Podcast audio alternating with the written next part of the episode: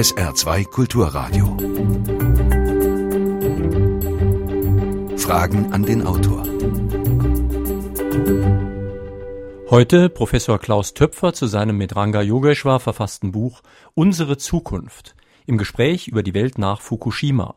Mein Name ist Jürgen Albers, schönen guten Tag. Wir müssen eine Zukunft ohne Kernenergie erfinden. Das meinte Klaus Töpfer schon 1986 nach dem Unfall von Tschernobyl. Und er stieß damit auch in seiner Partei auf viel Kritik. Nach Fukushima beschloss nun auch die CDU den Ausstieg aus der Atomkraft. Ist die Energiewende nun endgültig oder wird sich der Trend wieder umkehren? Lernen wir nur durch Katastrophen oder können wir auch vorbeugend aktiv werden? Herr Professor Töpfer, Sie sind ja ein weit gereister Mann. Sie haben unter anderem für die Vereinten Nationen in Kenia gearbeitet, aber Ihre politischen Wurzeln liegen ja doch hier in der Region. Da haben Sie völlig recht. Es war unmittelbar nach dem Abschluss meiner Tätigkeit als Assistent an der Universität, damals in Münster, dass ich die Chance hatte, hier nach Saarbrücken zu kommen. Es ging damals um den Wasserstraßenanschluss des Saarlandes. Ein richtig spannendes Thema, wie sich die Alten noch erinnern werden.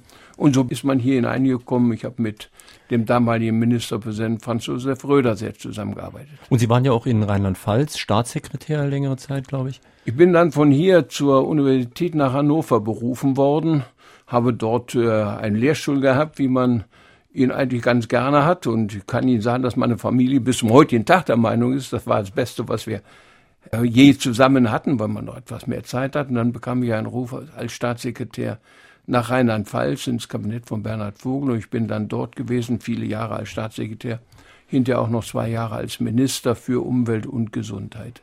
Aber inzwischen sind Sie ja sehr viel rumgekommen in der Welt und darum können Sie vielleicht die Frage beantworten, ob Umweltfragen eigentlich ein Luxusproblem sind. Können sich also ärmere Länder, auch in Afrika zum Beispiel, das leisten, Rücksicht auf Umweltdinge zu nehmen? Ja, mehr und mehr wird deutlich, dass es kein Luxusproblem ist. Lange Zeit hat man das geglaubt und gesagt, wir brauchen eine wirtschaftliche Entwicklung und die braucht man wirklich in, in Afrika. Es ist eine Armutsherausforderung zu überwinden, die ja auch für uns bedeutsam ist, wenn sie überwunden werden kann, denn solche Unterschiede bringen Spannungen, bringen Mobilität, bringen Migration. Also das ist schon eine wichtige Fragestellung, die Entwicklung, aber man merkt jetzt eben doch überall in der Welt, dass eine Entwicklung, die nicht Rücksicht nimmt auf die Umwelt, eigentlich sich selbst wirklich in Frage stellt. Das ist keine freudige Feststellung, dass alle Menschen jetzt ethisch verantwortlicher sind, sondern es ist eine klare faktische Situation. Gehen Sie nach China, wo wir immer glauben, die würden darauf überhaupt keine Rücksicht nehmen. Das hat sie deutlich verändert, einfach deswegen, weil nehmen Sie den Klimawandel, die Chinesen jetzt wirklich wissen, dass sie selbst mit die Hauptbetroffene dieses Klimawandels sind. Noch eine persönliche Frage. Vielleicht eine Hörerin hat mir, sobald bekannt war, dass Sie hierher kommen, eine Mail geschrieben und hat gesagt, ich soll Ihnen doch auch vorschlagen, Sie sollten vielleicht doch der nächste Bundespräsident werden. Ich schließe mich dem Vorschlag hiermit mal an, aber man muss mal ganz hypothetisch fragen. Also wenn so etwas einmal zur Debatte stände, würde Sie dann vielleicht so eine Aufgabe reizen können? Aber wissen, Sie sind auch ein äh, erfahrener Journalist und Sie wissen. Deswegen sage ich den Konjunktiv, weil sonst antworten man, Sie gar nicht. Äh, dass man eins lernen sollte, antworte nicht auf hypothetische Fragen. Nein, im ganzen Ernst sehen Sie, äh, wir sprechen zu Recht so viel über die Würde und den Respekt vor dem Amt des Bundespräsidenten. Und das sollte man auch in so einem Gespräch beibehalten. Dies äh, wird sich ganz sicherlich auch der Bundespräsident Wolf fragen, wie er diese Dinge, die jetzt diskutiert werden, äh, beantwortet, wie er sich dazu stellt. Es ist nicht meine Aufgabe, ja. jetzt darüber zu spekulieren oder hypothetische Fragen zu beantworten. Alles klar. Dann kommen wir noch mal zu dem äh, Atomausstieg. In dem Buch wird auch darüber geredet, ob der jetzt wirklich endgültig ist. Und Sie schreiben wörtlich, dass Sie auch unzufrieden sind, weil Sie nämlich glauben, dass wir einen wirklich leistungsfähigen Prozess der Umsetzung eben noch nicht beschlossen haben. Ja, das ist in der Tat äh, schon äh, immer wieder deutlich zu unterstreichen bis zum heutigen Tag. Das ist ja nicht ein kleines äh, Nebenproblemchen, was wir da in Angriff genommen haben. Wir sind eine der großen führenden Wirtschaftsnationen der Welt. Wir haben eine ganz große Abhängigkeit unseres Wohlstands von den Exporten, die wir immer noch in großer Menge in die gesamte Welt hinein liefern können. Und da muss man sich schon fragen, welche Konsequenzen sind damit verbunden, dass wir 25 Prozent, so viel war der Anteil der Kernenergie an der Stromerzeugung, wie wir können wir diese 25 Prozent so ersetzen, dass sie nicht zu einem großen Kostenfaktor zusätzlicher Art werden. Und Wobei man ja auch die 20 Prozent, das kommt in Ihrem Buch gleich an mehreren Stellen vor, einfach einsparen könnte. Also wenn wir alle Strom sparen würden, und das wäre durchaus denkbar, dann kämen wir sogar so einfach aus. Ja, das ist völlig richtig. Aber Sie haben auch so richtig gesagt, wenn wir es würden. Im Augenblick hat das ja etwas damit zu tun, dass wir Energiezuwächse noch zu bewältigen haben. Und äh, das hängt etwas damit zusammen, wie wir leben, wie wir unser Lebensstil nur sehr, sehr schwer ändern. Alles dies ist in diesem Buch natürlich mit angesprochen. Wenn, dann ist das richtig. Aber das Wenn muss jetzt bewältigt werden. Jetzt muss klar sein, wir müssen Energieeffizienz voranbringen, etwa in der Qualität, wie wir unsere Häuser energetisch nachrüsten, wie wir sie also dämmen, wie wir sie wirklich so machen, dass wir wesentlich weniger Energie brauchen, was wir tun können in anderen Bereichen ebenfalls mit dem Einsparen von Energie, was wir tun können, um erneuerbare Energien voranzubringen. Und eins muss man ja sagen, bei unseren Bürgerinnen und Bürgern ist das doll angekommen. Mhm. Bin jetzt gerade hier mit dem Zug hergefahren, fahren Sie mal mit offenen Augen und sehen Sie mal, wie viele Dächer heutzutage mit Solarpanelen belegt sind. Wir haben im letzten Jahr, 2011, einen Zuwachs in den letzten zwei Monaten von über zwei Gigawatt Solar bekommen. Eine völlig unvorstellbare Zahl vorher. Wir sehen gleichzeitig massiv viele, viele Energiegenossenschaften entstehen in ganz Deutschland. Auch darüber haben wir gesprochen. Mhm. Ich war mal der Meinung, die Genossenschaften gehörten mehr oder weniger zu einer aussterbenden Wirtschaftsform. Das Gegenteil ist der Fall. Viele Menschen sehen, dass sie selbst mitwirken können. Das ist auch eine Frage der Demokratie mhm. und der Attraktivität von demokratischem Mitwirkens einer Zeit, in der wir uns über Stuttgart 21 und vieles andere als Wutbürger konfrontiert sehen, ist das eine ganz wichtige zusätzliche Bedeutung, die diese Energiewende haben kann und haben muss. Aber die Umsetzung ist ja genau das Problem. Es gab ja schon so richtige Ankündigungsminister, die also zufrieden waren, wenn sie gesagt haben, wir wollen dies und jenes tun und dann stand das in der Presse und dann war Ruhe. Und dann wurde nichts konkret gemacht. Nun sind Sie ja wirklich ein alter Hase und Praktiker. Sie wissen, wie wichtig es ist, solche Sachen auch konkret umzusetzen. Da ist noch nicht so viel gelaufen, glaube ich. Ja, ich werde auch nicht müde, das einzumahnen, äh, auch ganz öffentlich und sicherlich nicht immer zu aller Leuts Freude. Aber das ist ja der kleine Vorteil, wenn man bald 74 wird, fragt man nicht immer erst, ob jemand anders sich darüber freut und sagt's dann. Hat man früher vielleicht nicht anders gemacht, aber das ist jetzt umso ausgeprägter. Ich bin wirklich der Überzeugung, wir müssen auch bei der Umsetzung neue Wege gehen. Sehen Sie, dafür brauchen wir so etwas wie einen erfahrenen professionellen Projektmanager. Das ist ein großes Projekt, wie es in der Industrie gemacht wird. Ich bin mal Bauminister im Bund gewesen, als wir den Umzug nach Berlin organisiert haben. Bei jeder großen, und es waren sehr große Baumaßnahmen, gibt es dann ein sowas wie ein Projektmanagement-Unternehmen, die das machen. Das machen wir doch nicht in der eigenen Verwaltung. Und deswegen sollten wir auch hier den Mut haben und die Chance auch sehen, eine völlig neue Umsetzungsform vorzunehmen, die natürlich immer eingebunden bleibt in die demokratischen Entscheidungsvorgänge. Da sind Berichte an die Bundesregierung zu machen, da ist der Bericht an das Parlament zu machen. Da muss man sehen, jedes Jahr einmal ein Monitoringbericht, also ein Bericht, wo stehen wir denn eigentlich? Mhm. Müssen wir danach justieren? Müssen wir da Zusätzliches machen?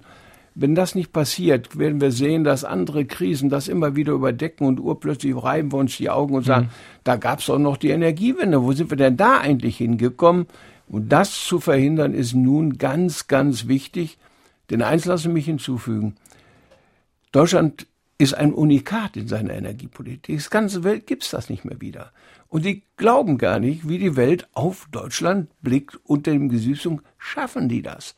Und das könnte ja auch ein Exportartikel werden. Sie schreiben in dem Buch irgendwo, dass schon das Erneuerbare Energiengesetz ein richtiger Erfolg ist weltweit. Und wenn wir es schaffen würden, diese Energiewende umzusetzen, könnten wir auch Spitzenreiter werden, was Solartechnik, Windtechnik und so weiter betrifft. Zum Teil sind wir das ja schon. Und das könnte auch selbst den Export ankurbeln gerade dadurch, dass wir da schon sind oder lange Zeit waren und erarbeitet haben, wir haben ja viel, viel Geld eingesetzt, wenn ich wir sage, meine ich das weder mich im Plural noch irgendeine Partei oder eine Gruppierung. Das war in Deutschland insgesamt stark verankert, sicherlich besondererweise auch von den Grünen, auch aus der rot-grünen Koalition heraus mit vorangetrieben, muss man immer wieder der Ehrlichkeit und der Offenheit deutlich machen.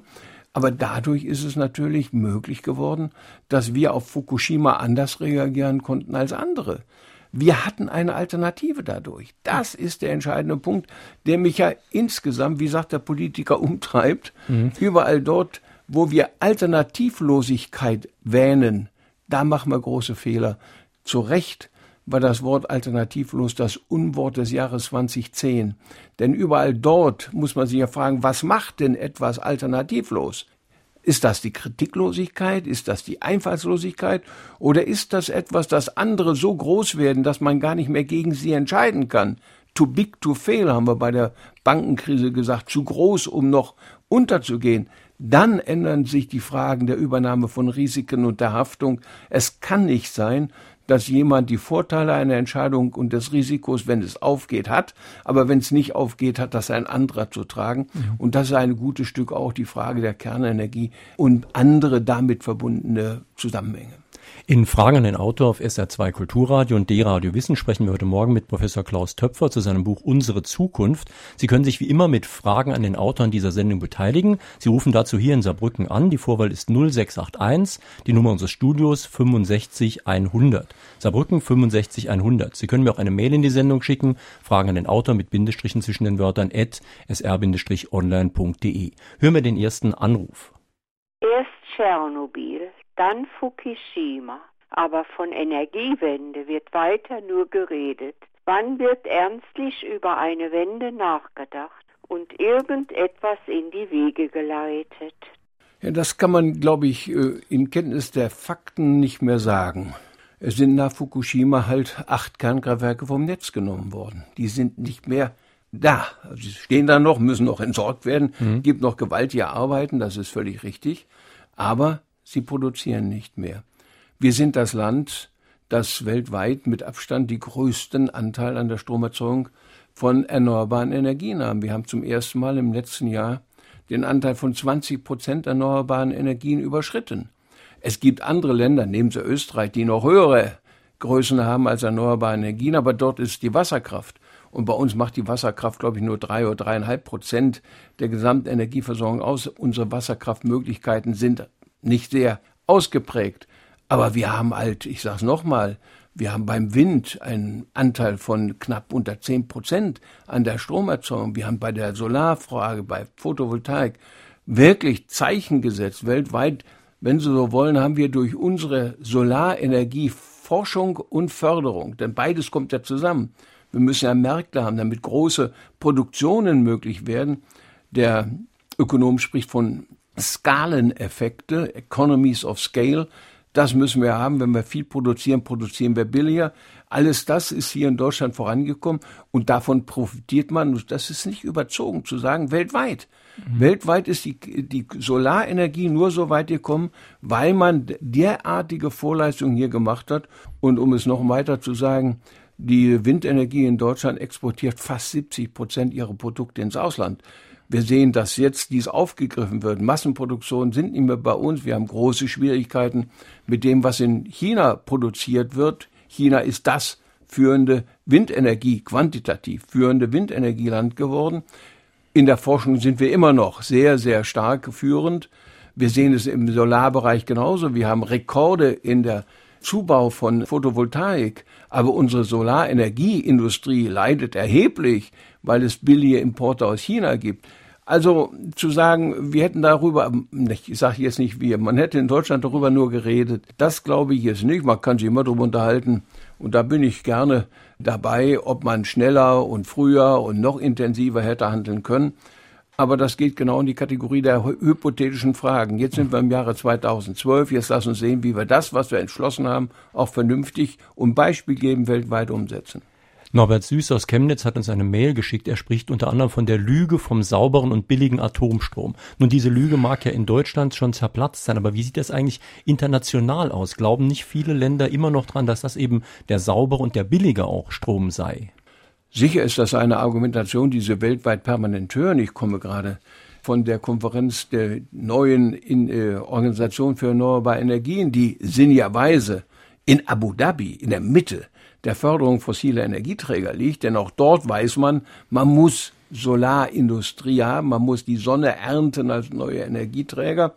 Nebenbei in Deutschland in besonderer Weise vorangetrieben von dem leider Gottes so früh verstorbenen Hermann Scheer Wenn Sie das also mit herannehmen, also diese Meinung besteht noch in großem Maße an vielen Stellen. Aber machen wir uns nichts vor. Und das ist eine Angelegenheit, die uns gerade auch mit etwa mit unseren äh, Nachbarn in Frankreich und an anderen Stellen, naja, diskutieren lassen muss. Ich hatte die Freude, das in Paris in der deutschen Botschaft auf Einladung des Botschafters zu tun. Es war mhm. schon ein sehr spannender Abend, muss ich Ihnen sagen. Denn Sie sehen alle, dass so etwas wie ein Bacillus davon ausgeht, was die Deutschen machen. Mhm. Ich war zu einem äh, Treffen mit äh, herausragenden Wirtschaftlern aus Indien zusammen, die mir gesagt haben, überall, wo jetzt dort in Indien Kernenergie gebaut werden sollen, sagen die Bürger vor Ort, das wollen wir nicht. Wenn die Deutschen das nicht brauchen, warum sollen wir es dann brauchen? Das heißt, es gibt schon so eine, so eine Schneeballwirkung, den wir gar nicht so, naja, bezweckt hatten. Nicht, dass man meint, das wäre jetzt der Ausgangspunkt gewesen. Wir haben das jetzt versucht aufzugreifen in Deutschland, was wir durch viel Geld früher bereits angeleitet, eingeleitet haben, dass die Kernenergie sehr viele zusätzliche Probleme hat, das wissen wir nicht nur durch mhm. Tschernobyl und Fukushima, das wissen wir in der Tatsache, wie schwierig es ist, die Endlagerung zu besorgen. Das ist äh, sehr deutlich zu sehen, wenn wir die Proliferationsrisiken sehen, also die Weiterverbreitung von Kernwaffen, die ganze Diskussion im Iran, die Diskussion mit Korea, alles Nordkorea, alles das zeigt ihnen, dass dies Risiken, gewaltige Risiken sind, die uns alleine schon motivieren sollten, alles dran zu setzen, eine Zukunft ohne Kernenergie zu haben. Nun, bei den Alternativen geht es allerdings auch um Richtungsentscheidungen, die Sie in Ihrem Buch auch ansprechen. Zum Beispiel bei Sonnenenergie, auch Solarthermie, die Sie selbst äh, sehr hervorheben, ist ja immer die Frage, läuft das relativ dezentral? wie Sie zum Beispiel auf den Häuserdächern angesprochen haben, oder läuft das auch wieder in Großkraftwerken, die dann wieder das Problem haben der Speicherung, des Transportes und so weiter? Also erneuerbare Energien haben immer den klaren, klare Zielrichtung auf dezentral. Das ist gar keine Frage. In besonderer Weise, wenn Sie Photovoltaik heranziehen, wenn Sie Windenergie heranziehen, dass da auch Abstufungen drin sind. Also Windenergie an Land ist etwas anderes als Windenergie, wie wir sagen, offshore, also im, äh, vor der Küste. Vor der Küste. Das ist eine andere Investitionsgröße, da muss man ganze Parks bauen, das ist also etwas anders ausgerichtet. Aber ich habe schon sehr, sehr, naja, froh darüber berichtet, welche Entwicklung wir mit Energiegenossenschaften haben. Also das ist dezentral. Alles mhm. das bindet die Menschen mit ein. Dass wir, ich sage es nochmal, auch andere Größenordnung damit haben, hat nicht nur etwas mit, äh, mit äh, Offshore-Wind zu tun. Das wird sicherlich auch die Frage mit sich bringen, wie gehen wir mit der Solarenergie auf Dauer um. Wir haben in Deutschland 900 Solar Sonnenstunden pro Jahr im Durchschnitt. Wenn du nach Südspanien kommst, kommst du weit über 2000 Sonnenstunden pro Jahr und gehst du nach Nordafrika bis über 3500. Dass man sich dann also fragt, können wir hier eine Zusammenarbeit entwickeln, die auch äh, Kostenvorteile, aber auch Zusammenarbeitsvorteile hat, welche Notwendigkeit besteht zum Beispiel, dass wir gerade im Mittelmeerraum, wo diese arabische Revolution, der arabische Frühling sich ja immer noch festigen muss und sich nur festigen wird, wenn es auch zu einer wirtschaftlichen Stabilität kommt. Es gibt also weit wiederum über das allein Energie technische und energiepolitische hinausreichende Verantwortungsfragen, die wir in Europa insgesamt, in Deutschland ganz spezifisch, die einfach verdrängen können. Noch eine telefonische Frage an den Autor. 1986 in Tschernobyl ein Reaktor aufgrund einer Zweckentfremdung im Rahmen eines Experimentes zur Übung eines Ernstfalles havarierte, wurde in Bonn, dem damaligen Sitz des Bundestages, dahingehend reagiert, dass ein Bundesumweltministerium gegründet wurde, das für die Frage der Sicherheit unserer deutschen Meiler verantwortlich sein sollte. Der erste Bundesumweltminister war Walter Wallmann. Nun, was ist in den 26 Jahren geschehen? Ist eine Bundesbehörde in über einem Vierteljahrhundert nicht in der Lage gewesen, ihre Arbeit zum Ziel zu führen, also für Sicherheit in den Kernkraftwerken zu sorgen, sodass man heute nicht sagen muss, wir steigen aus, vielmehr sagen müsste, wir bauen weiter aus und forschen in Richtung Kernfusion weiter, verbessern die Anlagen und ihre Effizienzen und verkaufen diese Technik noch ins Ausland. China und Indien sind riesige Märkte, die weiter auf Kernstrom setzen werden und setzen müssen. Weder Tschernobyl noch Fukushima werden diese Staaten daran hindern, die Uranverstromung weiter auszubauen. Was ist geschehen in Bonn und Berlin zwischen Wallmann und Röttgen? War die Arbeit umsonst? Kann man das Bundesumweltministerium nun wieder abschaffen?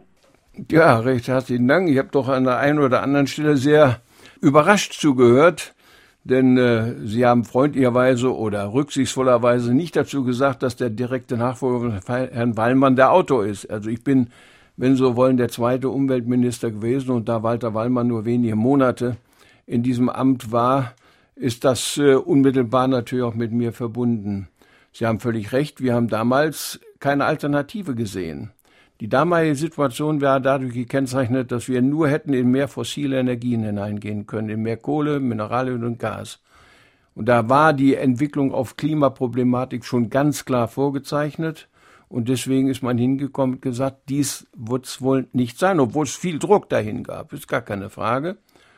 Und deswegen sind wir genau den Weg gegangen. Wir haben die Fachleute, die Reaktorsicherheitskommission gefragt, kann man äh, in Ausarbeitung und Auswertung der Probleme und der Informationen aus Tschernobyl in Deutschland die Dinge besser machen. Wir haben auch einiges gemacht, steht auch in dem Buch drin, damit fängt es sogar an. Wir haben dann gesagt, aber wenn in einem solchen Containment, das ja ganz geschlossen ist, sich ein Druckaufbau ergibt, etwa durch Wasserstoff, dann muss man möglicherweise die Chance haben, diesen Druck zu entlasten. Und es ist dann auch wiederum mit langer Diskussion entschieden worden, ein Ventil einzubauen, wenn Sie so wollen. Und da wird bis heute den Tag nennt man das das Wallmann-Ventil, dass man also gezielt das ableiten konnte. Hätten die Japaner dieses auch mit übernommen, hätten sie sicherlich sehr viel Ärger weniger gehabt. Und dann haben wir uns dazu gesagt, aber du kannst es ja nicht ungefiltert entlassen. Es gibt, gibt es auch noch eine Einrichtung darin, die nur meinen Namen wiederum trägt. Alles das ist gemacht worden, aber Fukushima zuletzt, aber vorher auch schon, haben wir uns klar gemacht, offenbar gibt es nicht ausschließbare Abläufe von Ereignissen, die nicht eingerechnet werden konnten, weil man gar nicht dran denken konnte. Wie, wie behandeln wir das Ungewisse Ungewisse? Das ist eine vielleicht etwas akademische Frage oder philosophische Fragestellung, aber genau das hat uns ja die Entscheidung hier gebracht. Natürlich, in Deutschland werden wir nicht so etwas bekommen wie ein Erdbeben der Stärke 9 auf der Richterskala. Wir werden kein Tsunami diesen Ausmaßes haben. Das kann man der Nord- und Ostsee sicherlich nicht vorwerfen, dass das auch nur eine Gefahr sei. Wir haben in Deutschland keinen Standort, an dem wir vier Kernkraftwerksblöcke direkt nebeneinander gebaut haben. Von all dem her konnte man zum Ergebnis kommen, geh wieder durch, sieh zu, welche Sicherheiten wir haben und mach es besser. Dieser Weg ist diesmal eben nicht beschritten worden und aus zwei wichtigen Gründen. Es war das technologiebezogene Land, das auf Ordnung und, naja, Überprüfung hin ausgerichtete Land Japan, in dem so etwas passiert. Bei uns kommt das nicht zustande, aber kann es andere Ereignisse abgeben, an die man nicht gedacht hat vorher. Und das in einem dicht besiedelten Gebiet, so sollte man als Vorsichtsmaßnahme und ich glaube sogar ethisch begründet bei uns, deswegen war ja die Kommission, die ich geleitet habe, auch die Ethikkommission, mhm. sollte man auf dieses verzichten. Und also, es gab ja jetzt auch die Alternativen, von denen Sie vorher gesagt haben. Und das war der zweite Punkt. Außerdem haben wir die Alternativen gehabt. Ein drittes will ich hinzufügen. In Deutschland wird an der Fusion natürlich massiv weiter geforscht. Da ist auch nicht jeder der Meinung, dass wir so viele Millionen und Abermillionen in die Fusion weiter hineinbringen sollten. Aber gehen Sie bitte davon auch aus, dieser Siegeszug der Kernenergie, von dem Sie sprechen, der wird sich sicherlich nicht so ereignen. Ich bin da sehr, sehr ähm, fest davon überzeugt, wenn Sie alleine mal sehen, wie sich die Kostenentwicklungen da darstellen. Unsere Nachbarn in Frankreich kennen das. Sie müssen jetzt ebenfalls nachrüsten. Das werden sie sicher tun und da wird auch gar keine, kein Schatten darauf sein, aber sie werden alleine unter den Kostengesichtspunkten nicht davon ausgehen können, dass dies hm. die Aussage ist. Selbst die Chinesen, die Inder auch, haben ihre Programme deutlich vermindert gegenüber dem, was einmal gedacht war. Wir haben in dieser Sendereihe schon oft über Kernenergie gesprochen, deswegen möchte ich jetzt auch mal das Thema sozusagen abbrechen und allgemein auf Energieversorgung eingehen. Sie schreiben in Ihrem Buch ja auch, es kann ein Problem kommen, dass wir, selbst wenn wir Strom sparen wollen, durch die neuen Automobile mehr Strom brauchen, wenn eben mehr Elektroautos zum Beispiel produziert werden. Und wenn wir schon bei Energie und Auto sind, das kommt in Ihrem Buch auch vor, es ist ja so, dass beim Autokauf immer diese unerträglichen SUVs, also diese Halblaster und dann die noch schlimmeren Quads äh, gekauft werden, die also sehr viel Benzin schlucken. Das heißt, auch da auf dieser Front ist Energiesparen nicht gerade angesagt. Ja, ich hatte nicht ohne jeden äh, Bedeutung die Energieeffizienz ganz am Anfang gestellt. Energiesparen, wie können wir sparsamer damit umgehen? Und da sind wir längst noch nicht in einer Situation, wo die Fragen ausgereizt sind. Die Mobilität ist ein gutes Beispiel. Selbst wenn wir ganz optimistisch sind, werden wir etwa in dem kommenden Jahrzehnt eine Million Autos als Elektroautos bei uns fahren sehen. Da sind wir schon sehr optimistisch. Fachleute rechnen das aus und sagen, das ist etwa eine Nachf Zusatznachfrage nach Strom von etwas über ein Prozent. Ist also nicht riesig groß. Da wir aber fast 50 Millionen PKWs haben, wenn wir sie alle hätten, wäre das eine nochmaligen Zuschlag auf die Stromerzeugung. Also von daher gesehen ist die Lösung darüber nicht, sondern mit einer Verbrauchsminderung sehr viel stärker jetzt zu bekommen. Die äh, Meinung, die Bewertung haben wir möglicherweise gemeinsam. Nur wir sind in einer offenen äh, demokratischen Gesellschaft. Jeder kann sich seine äh, Kaufentscheidung ja nicht von jemandem vorschreiben mhm. lassen. Aber zum Beispiel die Benzinpreise, die auch zu meinem Leidwesen enorm gestiegen sind, mhm. scheinen immer noch so niedrig zu sein, dass es eine Schmerzgrenze noch absolut nicht erreicht ist. Das wollen wir ja auch nicht erreichen. Sehen Sie, wir müssen immer wieder betrachten, das steht, glaube ich, auch ganz vernünftig da reingeschrieben. Unsere Bürgerinnen und Bürger entscheiden ja bei vorgegebenen Preisen. Sie ziehen ins Land raus, bauen dort bei relativ niedrigen Grundstückspreisen, wissend, dass sie reinpendeln können und dass die Pendelkosten bei gegebenen Benzinpreisen darstellbar sind. Steigen die jetzt stark, können die ja nicht morgen am Tag umziehen. Sie können auch nicht morgen am Tag ihren Arbeitsplatz wählen. Das heißt, für sie ist das ein Fixkostenblock, der sie unendlich belastet.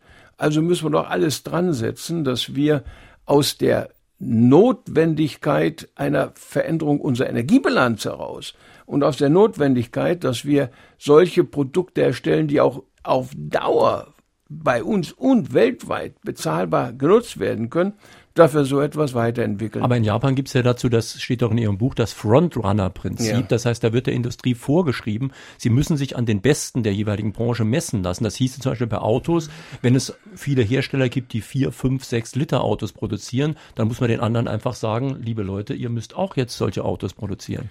Und also die das, anderen nicht mehr. Das Frontrunner-Prinzip ist eine ganz tolle Angelegenheit. In Europa wird das ein Stückchen mit aufgegriffen in dem, was wir in Europa als die sogenannte Ökodesign-Richtlinie haben. Nur für die Fachleute ganz kurz angesprochen. Das Problem ist da, dass wir unterschiedliche Produkttypen haben. Natürlich sagt die deutsche Automobilindustrie, um das nur mal etwas weiterzuführen, wir sind das Land, in dem die sogenannte Premium-Klasse vornehmlich hergestellt wird. In Frankreich und Italien werden kleine Autos hergestellt. Deswegen werden die Franzosen und die Italiener sehr viel schneller hinkommen und sagen, aber wir müssen ganz strenge Emissionsrichtlinien und so weiter haben. Und die führen dann dazu, dass es zu einer Umstrukturierung auf Lasten der deutschen Automobilindustrie kommt. Ich halte das alles für sehr vordergründig argumentiert, sage ich ganz deutlich dazu. Aber wir müssen die Zielsetzung so klar machen, dass es darauf hingehen muss. Und vieles ist auch in den deutschen größeren Autos in Gang gekommen. Ich will hier keine Marken nennen. Und ich bin, da muss ich noch ganz ehrlich sagen, nicht so ganz bis zum letzten Typ heute bewandert. Was mich ein bisschen besorgt macht, ist, dass die Dinge, mit denen man in der Werbung im meisten Eindruck zu erreichen versucht, dass die diejenigen sind, die man am schlechtesten bekommen, weil sie in den kleinsten Stückzahlen gebaut werden und weil die Preise eigentlich prohibitiv teuer sind. Äh, Herr Professor, Sie sind ja auch Afrika-Kenner. Nairobi lässt grüßen. Was glauben Sie, Afrika ist ein geschundener Kontinent. Kommt nicht in der Gesamtsituation der Welt auf die Gänge so richtig gegenüber Asien, gegenüber Südamerika. Ist es die Folge von der Ausbeutung der nördlichen Hemisphäre oder ist es die Kultur, also die etwas andere Kultur der Menschen dort? Ganz sicherlich ist der historische Ablauf Afrikas nicht einfach auszublenden. Das wäre ein ganz großer äh, Fehler. Sie sich nur die Tatsache gegenüber, dass es permanent dort kriegerische Auseinandersetzungen gibt, auch sogenannte Bürgerkriege gibt, die eigentlich immer Auseinandersetzungen um den Zugang zu Rohstoffen sind und die eigentlich gar nicht direkt aus Afrika in Gang gesetzt werden, sondern die immer auswärtige Interessen mitkanalisieren. Der Staat Kongo, einer der rohstoffreichsten der ganzen Welt, wird alleine unter dem Gesichtspunkt kaum mal zur Ruhe kommen, weil immer wieder andere Interessen da sind, die ähm, vom Koltan, dem Mineral, das wir heute brauchen, bis ins Handy hinein, was kaum jemand weiß, bis hin zu den dramatischen, großartigen ähm, Werten, die in den Wäldern äh, gebunden sind, äh, die Begehrlichkeit von Nachbarn und vor allen Dingen weltweit haben. Dies ist bis zum heutigen Tag der Fall. Wir haben auch in Europa uns schon die Frage zu stellen, ob wir Afrika zu lange so als unseren eigenen ähm, Hinterhof gesehen haben, dem man sich nicht allzu sehr annehmen müsse, der wäre ja so und so dabei. Und wir sehen jetzt, dass andere ganz anders an diese Frage herangehen. Die Chinesen werden viel gescholten dafür, dass sie dort massiv investieren. Man sagt immer, die investieren, um dort sich Rohstoffe und auch Flächen etwa für landwirtschaftliche Produktionen zu sichern. Das spielt sicher auch eine Rolle mit, aber sie investieren auch da. Afrika kommt ein Stück schon voran mit immer wieder großen Rückschlägen.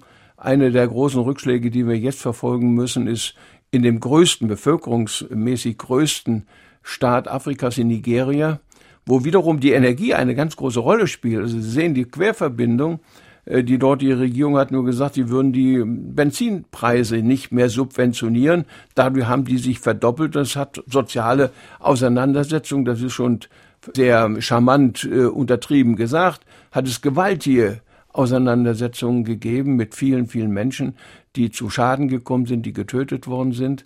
Wir werden also sehen, dass in Afrika noch das ein oder andere sich als naja, Eruption entlädt, aber wir sehen auch ganz großartige positive Entwicklungen. Gehen Sie nach Ghana, um mal ein Land ganz konkret zu nennen, gehen Sie auch in solche Bereiche wie jetzt in Kenia nach all den Schwierigkeiten, die vorher da waren, hinein. Es kommt sehr viel mehr Normalität hinein. Und dann werden auch die Afrikaner zeigen, dass das nicht irgendwie eine, wie auch immer, ethisch bedingte Begründung ist, dass man dort nicht vorangekommen ist, sondern dass die Rahmenbedingungen, die dort gestellt worden sind und die nicht von den Afrikanern alleine gestellt worden sind, so mhm. etwas erschweren. Letzter Satz dazu. Wir sollten auch ein bisschen mehr uns in den Sachfragen mit Afrika beschäftigen, damit vieles von dem, was hier etwas sehr äh, stammt nicht bei Ihrer Frage, nicht, dass mich falsch verstehen, mhm. äh, stammtischartig erörtert wird, dass das ein bisschen wirklich auf das Faktum zurückgeführt werden. Ich habe acht Jahre lang in Nairobi in Kenia mitgelebt und habe die Menschen vor Ort kennengelernt. Das ist eine große Freude, aber es ist auf der anderen Seite auch entsetzlich zu sehen, wie die nicht vorhandene Entwicklungsfähigkeit gerade bei jungen Menschen Spuren hinterlässt, die ihr Leben lang bleiben werden. Darf ich Sie gerade mal zitieren? Sie schreiben in Ihrem Buch, als ich nach acht Jahren Afrika nach Deutschland zurückkehrte, beschlich mich das Gefühl, es habe eine Änderung des Grundgesetzes gegeben. Man habe einen neuen Artikel hinzugefügt, die Pflicht zum Konsum. Und dieser Konsum ist ja im Punkto Energie auch ein wichtiger Faktor. Ja, es ist auch wirklich äh, so und äh, im Augenblick jubeln wir alle, dass unsere Konjunktur so gut läuft und man sagt dann, auch das ja kaum richtig nachvollziehbar verständlich, das sei der Binnenkonjunktur geschuldet. Das heißt, wir haben eben sehr, sehr viel gekauft.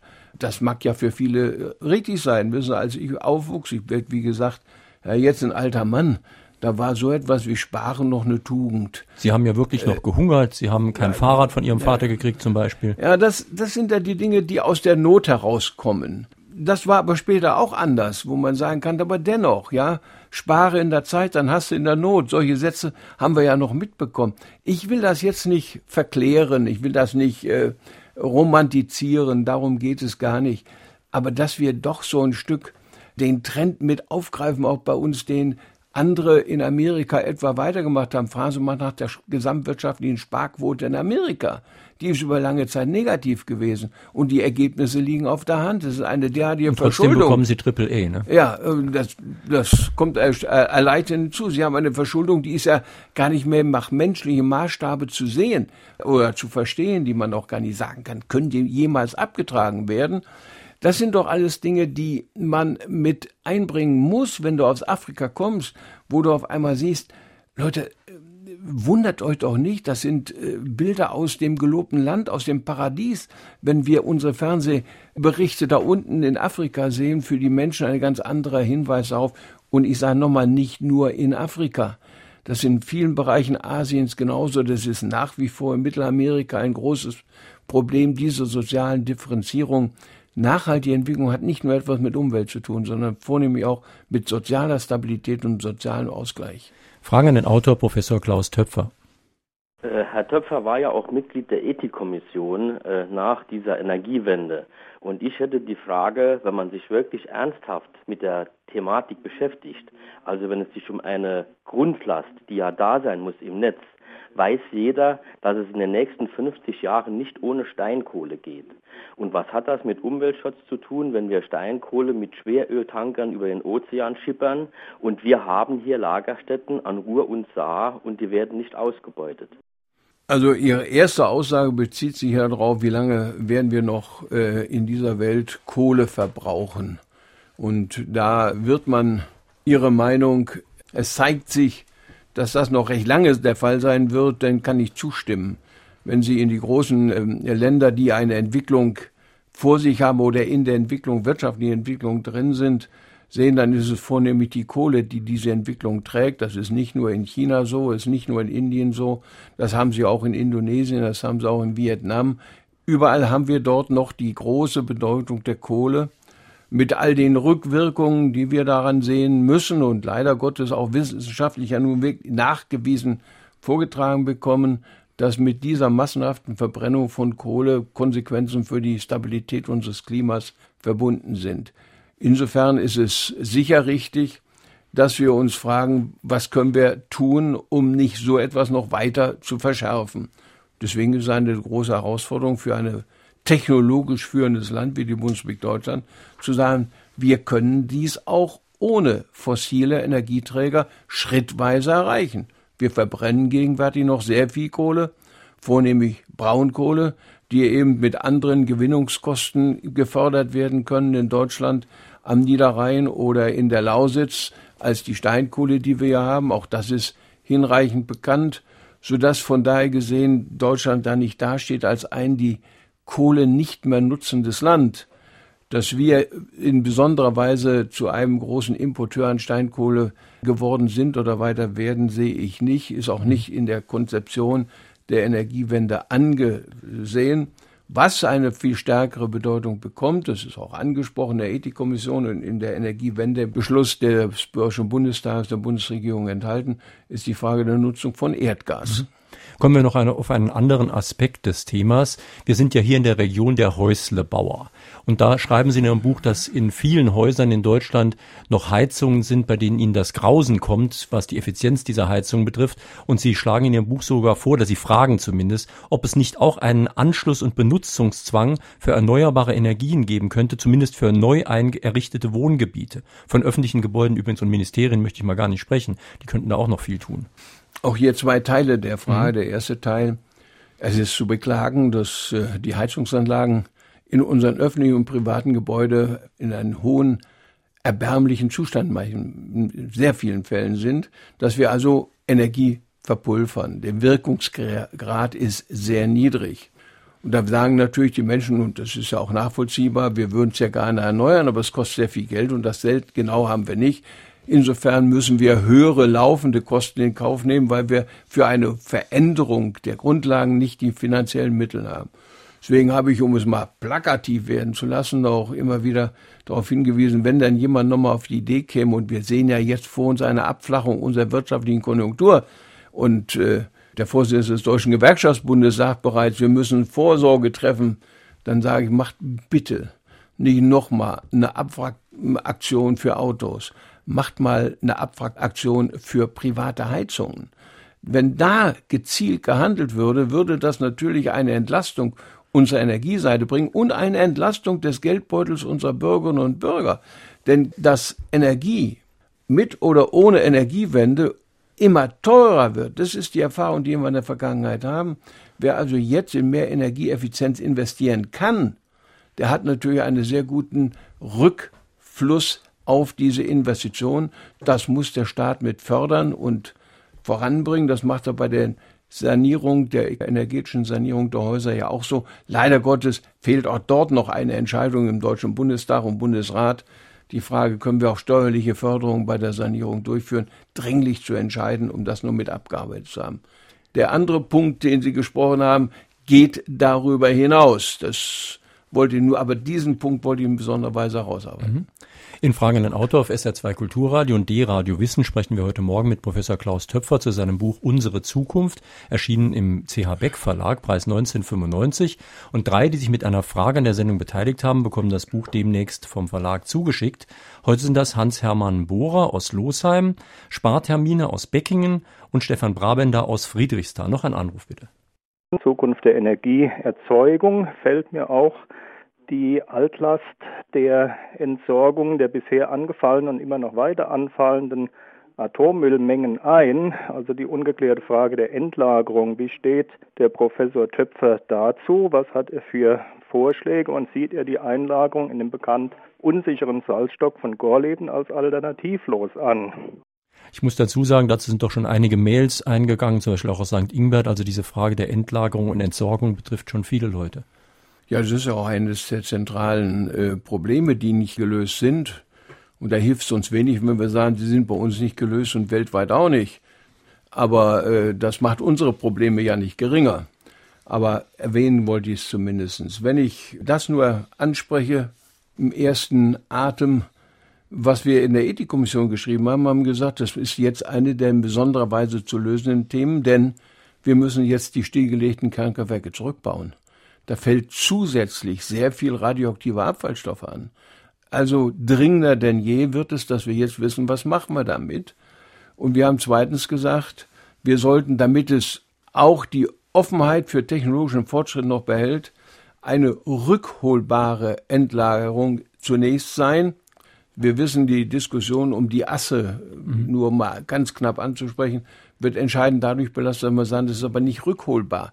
Wir wissen, das war falsch abgelagert, wir können es nicht zurückholen. Das ist ein relativ geringer, knapper Hinweis in dem Bericht der Ethikkommission. Wir haben zwei Monate zusammengesessen mit 17 sehr unterschiedlichen Persönlichkeiten. Da war auch nicht mehr zu erwarten über diese spezifische Fragestellung. Ich selbst bin sehr davon überzeugt, dass wir den Schritt, den man jetzt in Deutschland gegangen ist, sowohl der Bundesumweltminister äh, Röttgen als auch die zuständigen wichtigen Länder Baden-Württemberg, Ministerpräsident Kretschmann und in Niedersachsen äh, Ministerpräsident äh, McAllister, dass man sagt, in Gorleben wird nicht mehr weiter gearbeitet. Wir öffnen das Feld, wir machen ein eigenes Gesetz für die Entsorgung und auf dieser Basis werden wir auch andere Formationen mit einbinden und dann kommen wir zu der Entscheidungsfrage. Die äh, Aussage, die ich hier ganz knapp nur gemacht habe, zeigt Ihnen ja schon, dass da auch noch etwas Zeit ins Land gehen wird, was mich unruhig einfach deswegen macht, weil diese Bilder, die wir immer wieder sehen müssen bei den Transporten der Abfälle von Kapler-Haag nach Gorleben, dass wir das zu einem Ende bringen müssen. Das kann nicht sein, dass eine solche Gesellschaft, wie wir sie in Deutschland entwickelt sehen, dass sie sich in einer derartigen Weise gegenübersteht, dass da Tausende von Polizisten herangezogen werden müssen, fast bürgerkriegsartige Situationen entstehen. Also wir müssen dort schnell und in einer aber verantwortlichen Weise vorangehen.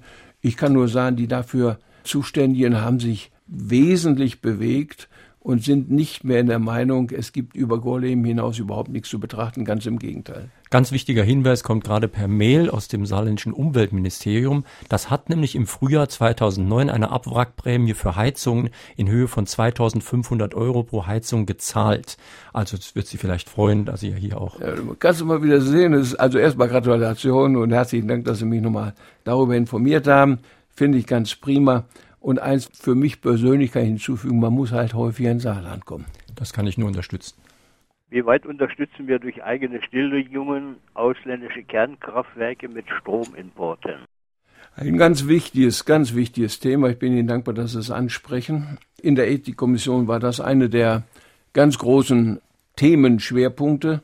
Es wäre ja von ethischer Seite her nur wirklich nicht nachvollziehbar, dass wir uns hier, um es mal ein bisschen einfach zu sagen, einen weißen Fuß machen und unsere Kernkraftwerke abstellen und dann genau aus Kernkraftwerken produzierten Strom bei uns importieren.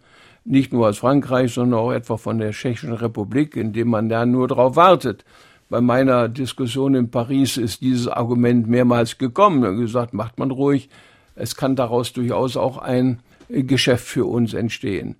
Wir sind sehr der Überzeugung, dass wir eine europäische Energiepolitik brauchen. Also wir können ja nicht so etwas wie eine Mauer bauen und Produkte und Dienstleistungen, dazu gehört natürlich auch Strom, nicht zu uns reinlassen. Aber wir müssen alles dran setzen, dass wir durch unsere eigenen Angebote und die eigenen Lösungen diesen Druck nicht haben. Dies wird deswegen den Zeitablauf mitentscheidend betreffen. Sie können sich sicher vorstellen, dass ich mir gerade da man in der Ethikkommission dafür eine gewisse Verantwortung als Mitvorsitzender gehabt hat, mehr oder weniger sehr regelmäßig vorlegen lasse, wie sind denn die Entwicklungen der Stromimporte und Exporte? Wo kommen sie her? Was ist das für Strom? Wie ist das zu sehen? Bisher kann man sagen, ist eine solche Entwicklung nie eingetreten. Dann können Sie sagen, sind ja auch erst acht Kernkraftwerke stillgelegt. Wie kann das hinterher weitergehen? Aber dass dies ein entscheidendes Prüfkriterium mit ist, darüber sind Sie, glaube ich, in Deutschland alle einig. Das wäre wirklich eine seltsame Moral, wenn man so vorgeht und sich dann dafür noch auf die Schulter klopfen lässt. Jetzt wird's hier etwas politischer. Peter Bär aus Erfurt fragt, wie soll es denn gelingen, unser kapitalistisches System davon zu überzeugen, dass nachhaltige Energien besser sind als andere? Und ganz in diesem Sinne, also ich will das auch mal ein bisschen auf die politische Ebene heben.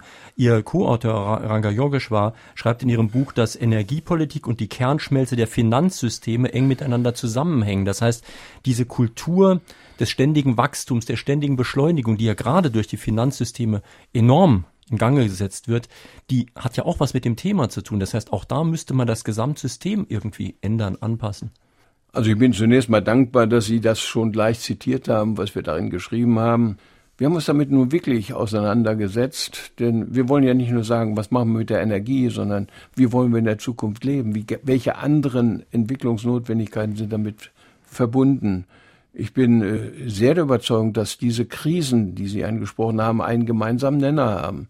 Die Umweltkrise, die Klimakrise, die Finanzkrise, die Krise etwa in der Ernährungsversorgung dieser Welt, einer Welt, die auf neuneinhalb Milliarden Menschen anwachsen wird, in Zeiten, in denen meine Enkelkinder mal gerade 40 Jahre alt sind, nun mal die Zeitraffer auch mal etwas mit hineinzubringen, dass wir in einer solchen Situation einfach gar nicht anders können als zu sagen, das ist die gemeinsame Offenbarungseid der Kurzfristigkeit. Wir haben uns in ein, ein Diktat der Kurzfristigkeit hineinsteigern lassen. Und das führt dazu, dass Kosten, die eigentlich jetzt in unseren Preisen sich niederschlagen müssten, eben abgewälzt werden auf die Zukunft, auf andere Regionen, auf andere Menschen, auf die Natur. Das sehen wir ganz genauso. Die Finanzkrise ist genauso ein Bubble. Man hat also insofern wäre eine Finanztransaktionssteuer vielleicht auch gut als Entschleunigung und auch als Energiesparmaßnahme. Ja, ist für meine Begriffe absolut notwendig, dass wir eine Perspektive verlängern. Das heißt Nachhaltigkeit. Die Bundeskanzlerin hat nach, in der Finanzkrise damals, als sie nach Pittsburgh gefahren ist, zur Sitzung der G8, hat sie gesagt, sie nimmt eine, eine, wie hast du gesagt, ein, für nachhaltiges Wirtschaften mit Davon haben wir nicht mehr allzu viel hinterher gehört, was mich sehr be betrifft. Denn es kann nur sein, dass wir aus diesem Zwang der Kurzfristigkeit herauskommen, dass wir weniger Kosten auf die Umwelt, aufs Klima und so weiter abwälzen, sondern zum Klaren sind, das sind Kosten, die wir verursachen, die sollen wir jetzt auch bezahlen. Wir haben noch Zeit für einen Anruf. Seit dem Jahr 2012 haben wir sogenannte Energieeffizienzklassen für Autos, so eine Art Umweltverträglichkeitsmaß für Autos, entsprechend von Kühlschränken. Da wurde jetzt nicht der geringe CO2-Ausstoß genommen, sondern der CO2-Ausstoß wurde in Relation zu dem Gewicht des Autos gesetzt. Das Resultat ist, dass ein Panzer Leopard dieselbe Energieeffizienz hat wie ein VW Variant oder ein Hybridauto genauso eingestuft wird wie ein Geländewagen oder ein SUV. Da frage ich mich doch, ob die Bundesregierung der Umwelt sich verpflichtet fühlt oder sich eher der Wirtschaft gebeugt hat. Was sagt der Autor dazu? Der Autor schreibt im Buch zumindest, dass die Interessen der Autoindustrie in Deutschland schwer zu umgehen sind. Also erstmal freue ich mich, wie genau Sie mein Buch unser Buch gelesen haben. Aber jetzt äh, zurück zu Ihrer Frage. Zunächst einmal zeigt das, dass ein solches Verfahren nicht sinnvoll ist. Das muss man ändern. Das ist ja nicht von dort gegeben, sondern es ist eine Entscheidung, die politisch getroffen worden ist und die sich nicht, wie ich meine, in besonderer Weise als hilfreich erweist. Wir brauchen eine nur wirklich zentrale Verbesserung der Energieeffizienz, gerade auch in der Mobilität. Und dass wir, das hatte ich ja vorhin schon mal gesagt, völlig unabhängig von Ihrer Frage, sehen müssen, dass es unterschiedliche Autoklassen gibt und dass man so etwas auch mit Blick auf die in der Bundesrepublik Deutschland besonderer Weise davon abhängige Stabilität wirtschaftlicher Zustände. Wir haben sehr, sehr viele Arbeitsplätze, die direkt und indirekt von der Automobilindustrie abhängen.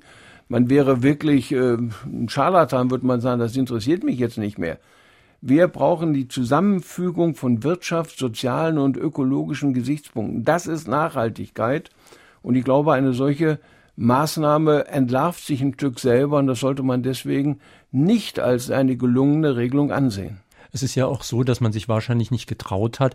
Sie haben ja vorhin gesagt, es gibt gerade in Deutschland viel Premium-Klasse-Autos, also diese wirklich größeren, die auch viel mehr Benzin verbrauchen. Nun gehe ich mal einfach davon aus, wer sich leisten kann oder vor allem wer sich leisten will, so ein Auto zu kaufen, der sollte dann aber auch bitte das Geld haben, äh, viel Geld dafür auszugeben. Den braucht man nicht noch zu schonen, indem man ihn anders einstuft. Ich glaube, das ist ja nicht unbedingt äh, die Frage, ob das mehr oder weniger kostet für ihn, wenn er so eingestuft ist, sondern es ist das Signal, es ist die, wenn Sie so wollen, die emotionale Qualität, dass man sagen kann, ich habe aber ein ganz umweltfreundliches Auto, denn sieh mal da, meine Kennwerte sind so günstig. Das ist ja auch ein Verkaufsargument in hohem Maße mit zu betrachten. Es ist ja gut und richtig. Man ist ja in diesem Politikfeld äh, groß geworden, ist ihm immer treu geblieben dass Umwelt jetzt eine der ganz zentralen auch Vermarktungsfragen sind und dass man da mal genau hinsehen muss, denn das, was als umweltfreundlich beschrieben wird, auch wirklich umweltfreundlich ist. Dafür habe ich sehr, sehr viel Verständnis. Daran müssen wir auch intensiv mitarbeiten. In Ihrem Buch heißt es, dass das Wachstumsbeschleunigungsgesetz schon allein ein Wortungeheuer ist. Und Sie schreiben, wir müssen Fortschritt so gestalten, dass er Stillstehen einbindet und sogar honoriert. Also wir müssen einfach innehalten. Ja. Wir müssen ja. uns einfach die Ruhe nehmen, mal hinzugucken, oder? Na, wir haben, ich habe dazu ja geschrieben, dass dieses Gesetz äh, in den beiden Bestandteilen eigentlich genau das Gegenteil von dem ist, was wir als sinnvoll ansehen würden. Wir sind aber in eine Situation hineingekommen, man muss das ja immer wieder drastisch klar machen, indem wir eigentlich die Probleme, die wir vorher angehäuft haben, nur durch weiteres Wachstum wieder zu bewältigen, für uns vornehmen müssen. Aus dieser Spirale herauszukommen, das wieder etwas zu entschleunigen, das ist nicht irgendwie der fromme Wunsch eines Menschen, der sonst keine äh, wirtschaftlichen Probleme hat, sondern es ist eine Frage des Überlebens in einer Welt, die, wie ich eben sagte, neuneinhalb und bald zehn Milliarden Menschen tragen wird. Dann werden wir uns nicht mehr mit Wegwerfen beschäftigen können. Da brauchen wir die Kreislaufwirtschaft. Da werden wir uns nicht mehr damit beschäftigen können, was sagen, wir können es doch aber bezahlen. Wir können es bezahlen möglicherweise. Und wer fragt, wie lange, bezahlen wir nicht heute schon vieles mit den Schulden, die andere dann hinterher für uns bezahlen müssen? Ökologische Schulden, Finanzschulden. Also, da bin ich nun sehr, sehr davon überzeugt, dass das zwingend notwendig ist, heute zu erörtern und zu entscheiden. Wenn ich dann von anderen im politischen Bereich als ein notorischer Weltverbesserer bezeichnet wird, wie das auf dem schönen Dreikönigstreffen der Freien Demokraten passiert ist, da kann ich damit ganz gut überleben. Ist besser als Weltverschlechterer. Das wollte ich gerade sagen.